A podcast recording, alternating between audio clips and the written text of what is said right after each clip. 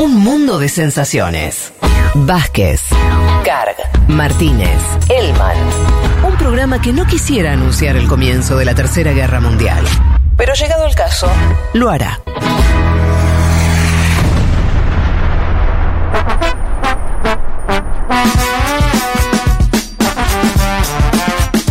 Me encanta este pie porque seguimos en Asia. Vos nos adelantabas una columna, claro, porque además de la conducción vas a hacer la habitual columna. Acá ya había gente que la estaba reclamando. Sí. ¿La tenés ahí? Sí, la tengo acá, vamos bueno, a hablar. ver, ¿de qué vamos a hablar hoy? de lo que se conoció como mujeres o chicas de eh, confort. eh, y esto se mantiene este nombre pese a lo, lo polémico que tiene que ver no con lo que significa eh, chicas de confort. De hecho bueno cuando se lo utiliza se lo utiliza entre comillas justamente eh, por esto. Ahora eh, voy a explicar bien cómo es de dónde surge este nombre pero para dar un poco de contexto lo que nos decía la entrevistada de hoy eh, tiene que ver con esta idea sobre todo bueno ella lo planteaba en términos occidentales de cuándo para nosotros o cuándo estudiamos sobre todo el comienzo de la Segunda Guerra Mundial, eh, lo que ella me planteaba es, bueno, para los países asiáticos, la fecha en general, digamos, la que, la que tienen como, como fecha puede variar, pero la que se toma sobre todo es la de 1937, porque lo que se estaba dando en ese momento es que la Armada de Japón o Japón había invadido varios territorios de países de la región, estamos hablando de China, estamos hablando de Corea, entre otros países. En este contexto, es decir, en este marco de la Segunda Guerra Mundial, es que se da esta situación que eh, ahora vamos a contar y que tiene que ver con lo que se conoce como chicas de confort. ¿Por qué se llama así? Porque así lo llamaban eh, los propios japoneses, así figuraba en los documentos. ¿Y de qué se trataba? Bueno, básicamente eran mujeres que fueron obligadas a prostituirse con los soldados japoneses en eh, y chicas de Japón también, pero Sí. sobre todo de estos territorios que iban conquistando, que les mencionaba, China, eh, Corea, eh, bueno, en entre varios de Indonesia, entre varios Claro. de la región. Eh, se calcula que al menos 400.000 mujeres pasaron por estos lugares, eh, se llaman chicas de confort porque, bueno, suponían que le daban un confort Claro. a los soldados eh, japoneses. Pero para meternos ya más de lleno, la escuchamos a María del Pilar Álvarez, ella es doctora en ciencias sociales e investigadora del CONICET y escribió el libro Mujeres de Confort en China, una guerra íntima que se los recomiendo. Y ella nos contaba en este audio un poco cómo era, cómo reclutaban a estas mujeres. La escuchamos.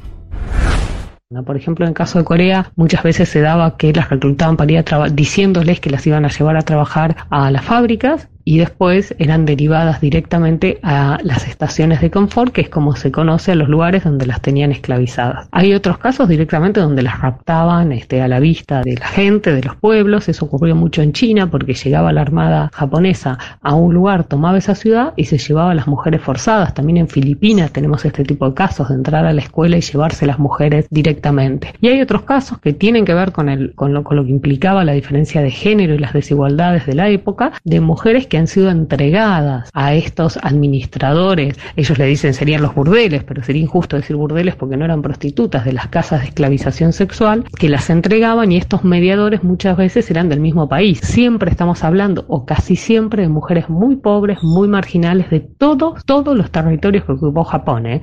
Japón, Corea, China, Filipinas, eh, holandesas, es la- es el único caso de las mujeres blancas, porque los holandeses estaban en Indonesia, en mujeres de Indonesia. Bueno, de todos los territorios ocupados tenemos casos de mujeres de confort.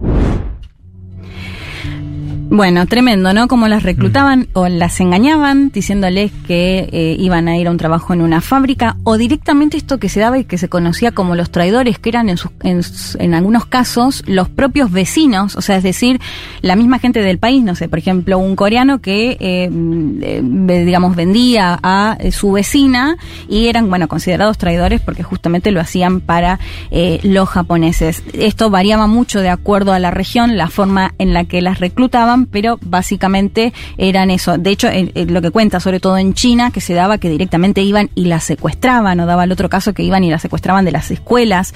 Eh, bueno, en, ese contexto y de esta forma era que estas mujeres eran obligadas a ir a estos lugares, eh, básicamente a prostituirse con los soldados japoneses. Como decía, se calcula, y en realidad esto también hay, un poco hay que tomar con pinzas, porque después vamos a ver que durante muchos años no se supo nada de esto, pero se calcula que al menos 400.000 mujeres atravesaron esta situación en este contexto de Segunda Guerra. Y las edades, ¿no? Porque digo, si ya las sacan, hablamos de eh, edades. menores de edad. Menores de edad, 15 y 6 años también, digo, porque las sacaban de los colegios. Sí, y después en estos lugares que me contaba también Pilar, bueno, eran atadas no les daban casi de comer. Eh, bueno, por supuesto, las obligaban, de hecho me contaba que las obligaban a tener sexo hasta con 15 soldados por día, eh, que si quedaban embarazadas las obligaban a abortar. Bueno, realmente toda una tortura constante que atravesaban estas mujeres. ¿Qué pasa cuando termina la Segunda Guerra Mundial y son liberadas? Eh, bueno, lo que va a pasar es que durante muchos años se va a creer que eran prostitutas, ¿no? Y, y, durante muchos años, muchas décadas, no se va a hablar y no se va a conocer, de hecho, la voz de estas mujeres.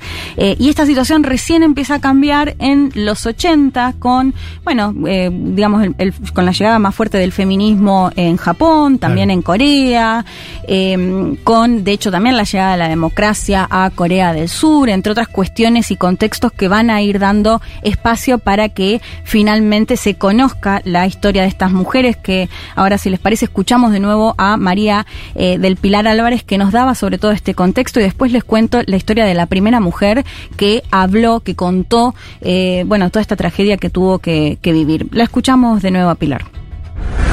Lo que va a pasar es, bueno, obviamente es un tema que es tabú durante muchísimo tiempo, donde nadie va a hablar, donde no están dadas las condiciones políticas, no están dadas las condiciones de géneros para tratar este tema tampoco, y recién cuando se empieza a dar una serie de aperturas, que es en el caso de Japón, que llega de alguna manera a las redes de feminismo internacional. Entonces, en este escenario como de más apertura regional, tiene que ver con que la agenda de género ya había ingresado a las Naciones Unidas, eh, bueno, con los eventos que se hacen en los 70 sobre todo, y sobre todo a partir de 1985, con la conferencia conferencia de Beijing, todos, estos cambios este, sería internacionales, normativos a nivel internacional, más locales, van a permitir generar como un escenario más propicio para que estos temas finalmente entren en la agenda. Y hay una organización en particular coreana que empieza a trabajar con estas organizaciones japonesas con el fin de encontrar las víctimas, porque hasta ese momento lo que no había era víctimas que habrían dado testimonio público. Y ellas entendieron muy bien si no tenemos una víctima que se anime a dar su testimonio público, en el fondo siempre esta historia es como deslegitimada, ¿no? Porque bueno, finalmente las víctimas no estaban. Y eso lo van a lograr con un testimonio público que es de una víctima coreana en 1991 y a partir de ahí se genera un gran movimiento que va a escalar niveles locales, regionales, internacionales.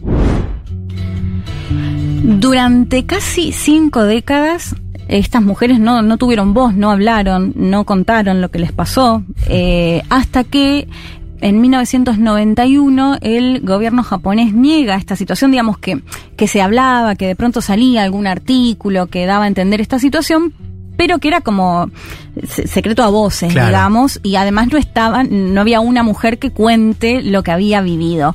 Entonces, esta situación de 1991 que les contaba va a generar que Kim Han-suk, que es además la mujer que vemos en el flyer de hoy de Un Mundo de Sensaciones, se presente frente a una cámara de televisión cuando tenía 68 años y se anime a contar que a sus 17 años había sido entregada por su padrastro y toda la situación que había tenido que eh, vivir como esclava sexual. Esto va a generar que, eh, bueno, que muchas mujeres más después se animen a contar lo que también habían vivido, esta tragedia que habían vivido, eh, y además no solo lo que les tocó, eh, digamos, pasar en este contexto de Segunda Guerra, sino también una vez que fueron liberadas, porque ¿qué les pasaba? Bueno, muchas veces les costaba por ahí rehacer su vida, esta idea de que habían sido mm. prostitutas y toda esta situación. De hecho, en el caso de Kim Hak-sung, lo que ella cuenta es que se casó con un hombre que cada vez que se emborrachaba la golpeaba, reclamándole eh, que había sido abusada sexualmente, digamos, ¿no?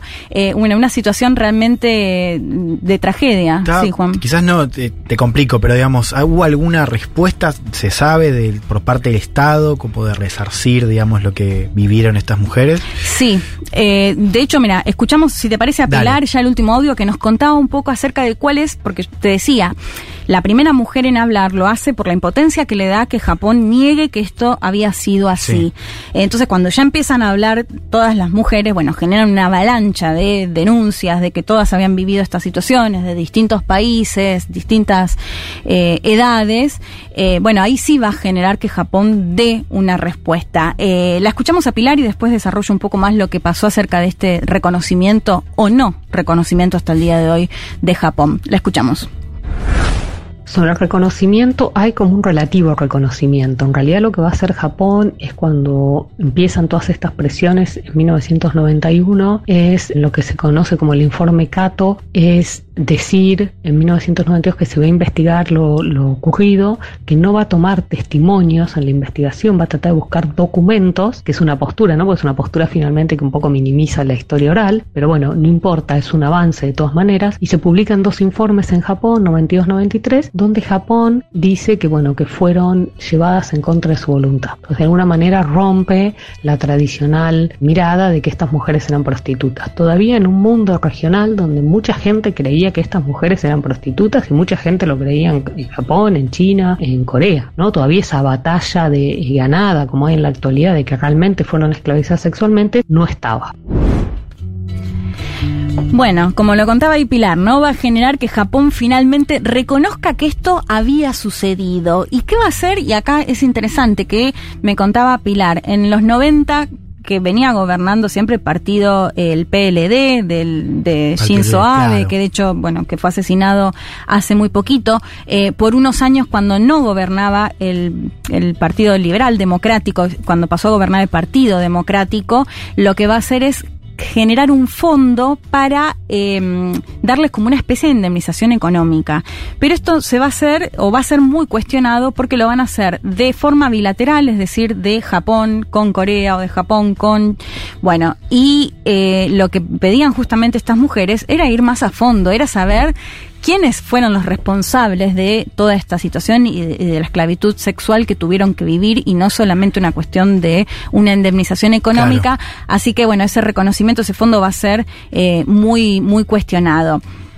¿Qué va a pasar eh, después? Bueno, en el 2015, cuando ya gobernaba, o sea, estaba, gobernaba Shinzo Abe, el, ex premier japonés que fue asesinado, firma un acuerdo con el presidente de entonces de Corea del Sur, eh, en el cual, eh, bueno, esto, intentando buscar, digamos, sanar estos problemas que ya se habían generado de forma bilateral entre los países, pero sin consultar al resto, sin consultar a las mujeres que habían sido víctimas de toda esta situación.